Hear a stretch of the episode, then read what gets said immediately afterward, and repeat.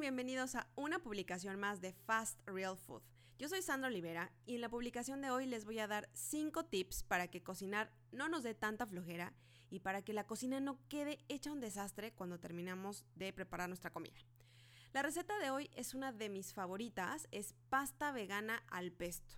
Pero empecemos con los, con los tips y luego nos vamos con la receta. Tips para que cocinar no sea tedioso. 1.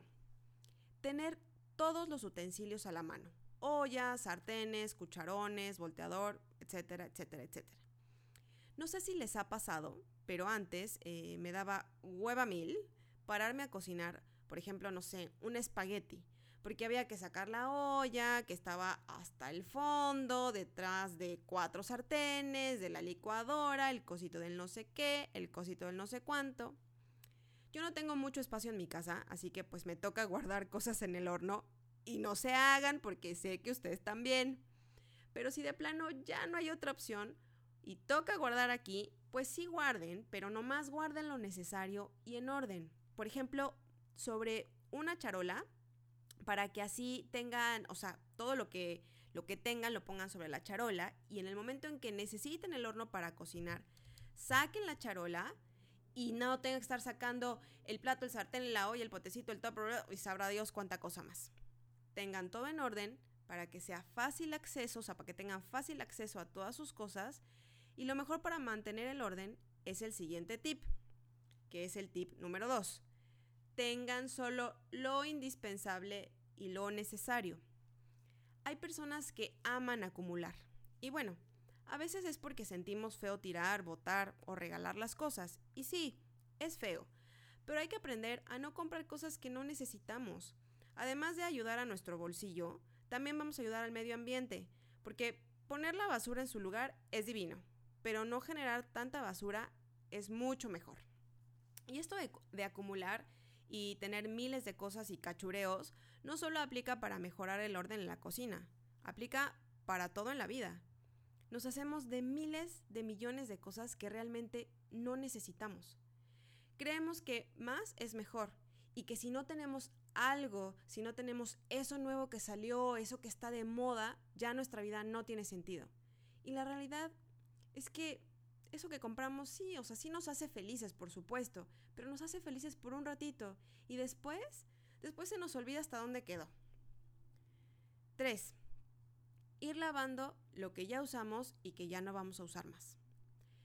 No dejemos para el último la lavada de platos, por favor. Bueno, ojo, si están preparando algo que requiere su total atención, pues no, no se despeguen de lo que están haciendo. Pero si por ejemplo están haciendo una mezcla y la cuchara que usaron para mezclar eso que están haciendo la pueden usar nuevamente, no saquen otra. Laven esa y vuelvan a usarla. Si por ejemplo están haciendo, qué sé yo, un omelette, usaron un bowl para mezclar los huevos y ya pusieron eh, los huevos en la sartén, entonces mientras se cocina eso, vayan al, lavaplatos y laven el bowl. Les aseguro que no les va a tomar más de dos minutos lavarlo perfectamente bien. Terminan, lo dejan, van, revisan su omelette, le dan la vuelta y siguen cocinando. Y así ya no les queda el platerío ahí el cerro gigante por lavar que después da un tedio que dices, ay no, mejor no, mejor luego y así se acumulan los de mañana, tarde, noche, etc. 4. Tengan listos sus, sus ingredientes, perdón. Repito, tengan listos sus ingredientes. Y 5. Tengan un paño o un trapo limpio cerca para mantener la cocina limpia. Para estos dos, eh, dos últimos tips, la explicación va más o menos así. Y en realidad es una pregunta. ¿No les pasa que cuando ven programas de cocina se les antoja cocinar porque está ya todo picado, todo listo y la cocina siempre está impecable? Bueno, pues a mí sí. Y descubrí que si yo jugaba a que estaba en el canal de cocina, o sea, no es que literal me ponga a decir, hola, buenos días, hoy vamos a preparar, no, pero, o sea, como que como que me, fingía yo en ese espacio y entonces lograba tener los ingredientes listos, lavados, desinfectados, picados, rebanados o lo que fuese que se necesitaba hacerles para cocinar más rápido y de manera más eficiente. Además, tener el trapito o el paño limpio a la mano es indispensable. Así pueden ir limpiando su cocina, la mesa, mesada, estación de trabajo o lo que sea, sin dejar gotas, manchas, pedacitos de esto y lo otro, que lo único que va a pasar es que se van a ir manchando ustedes, se va a ir manchando eh, los platos, los cubiertos y todo lo demás que están utilizando. Y todo termina hecho un desastre y obvio, pues nos queda la sensación de que cocinar es un medio quilombo, pero cero. Si somos limpios y organizados, de verdad, no queda para nada desastroso. Espero que estos consejos les sean de mucha utilidad. A mí de verdad me sirven montones. Y ahora sí, vámonos con la receta. Pasta vegana al pesto. Ingredientes. 250 gramos de pasta, 100 gramos de albahaca fresca, media taza de piñones, un diente de ajo, 50 mililitros de aceite de oliva, una taza de tomates cherry y sal al gusto. Para la pasta yo utilicé Fusilli, que es una pasta corta de la marca Organ. Ya les había contado en otra publicación que me encanta esta marca. Es una marca australiana eh, que, hace muchos productos que son tummy friendly, veganos y gluten free. Pero ustedes usen la pasta que más les guste o la que tengan en su casa.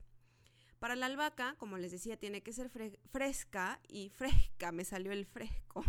solo este, pero solo vamos a utilizar las hojas, no los tallos. Para los piñones, a ver, ¿qué pasa si no tienes piñones en tu casa o no conseguiste en el supermercado? Pues nada, puedes utilizar también almendras o nueces, pero eso sí, sin cáscara. Y si no encontraste o no tienes tomatitos cherry, puedes utilizar los tomates o los jitomates grandes, solo que los tienes que cortar en cuadritos. Preparación. 1. En una olla bien grande, coloca agua hasta que se llene tres cuartas partes de su capacidad y esta agua puede ser purificada o del grifo. Lo dejo a tu elección. 2. Hervir el agua. Cuando veas que ya salen burbujas, significa que ya hirvió. Burbujas o burbujitas o burbujotas. 3.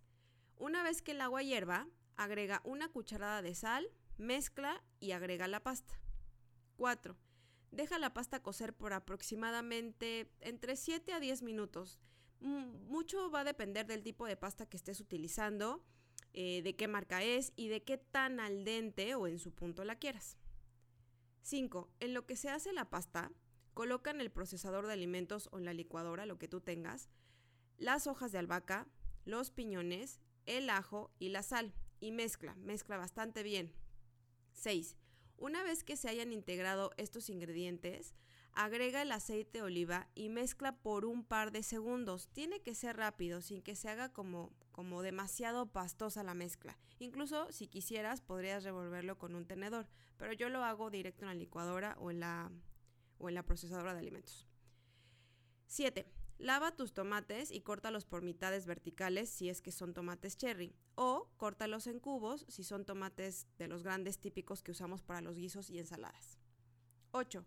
Cuando esté lista tu pasta, drena el agua, o sea, escurre la pasta y tira casi todo el agua, pero no te olvides de dejar un chorrito.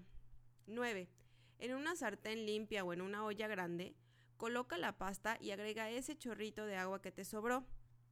Y ahora vierte la, la, mezcla del pesto que hiciste antes y mezcla todo muy bien hasta que se integre. 10. Apaga fuego y sirve la pasta en el plato o en los platos que vas a llevar a la mesa. 11. Decora tu pasta con tomates cherry o con los tomates grandes cortados en cubos y si quieres, pon un poco de piñones tostados por encima.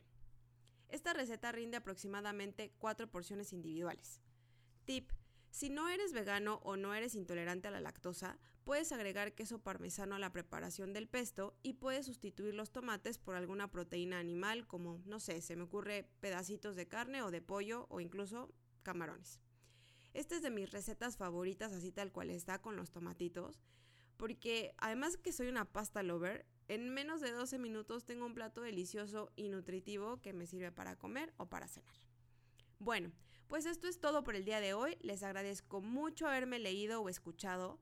Recuerden que si tienen alguna sugerencia o petición especial, me pueden dejar un mensaje en Instagram, en Facebook, me pueden enviar un correo al correo de hola Sandra arroba fastrealfood.com o bien pueden dejarme un comentario aquí en el blog. Pueden hacerlo en la sección contacto que lo van a encontrar en el menú principal. Bueno, eso es todo. Yo soy Sandra Olivera. Nos vemos la próxima semana con otra receta más aquí en Fast Real Food. Hasta la próxima.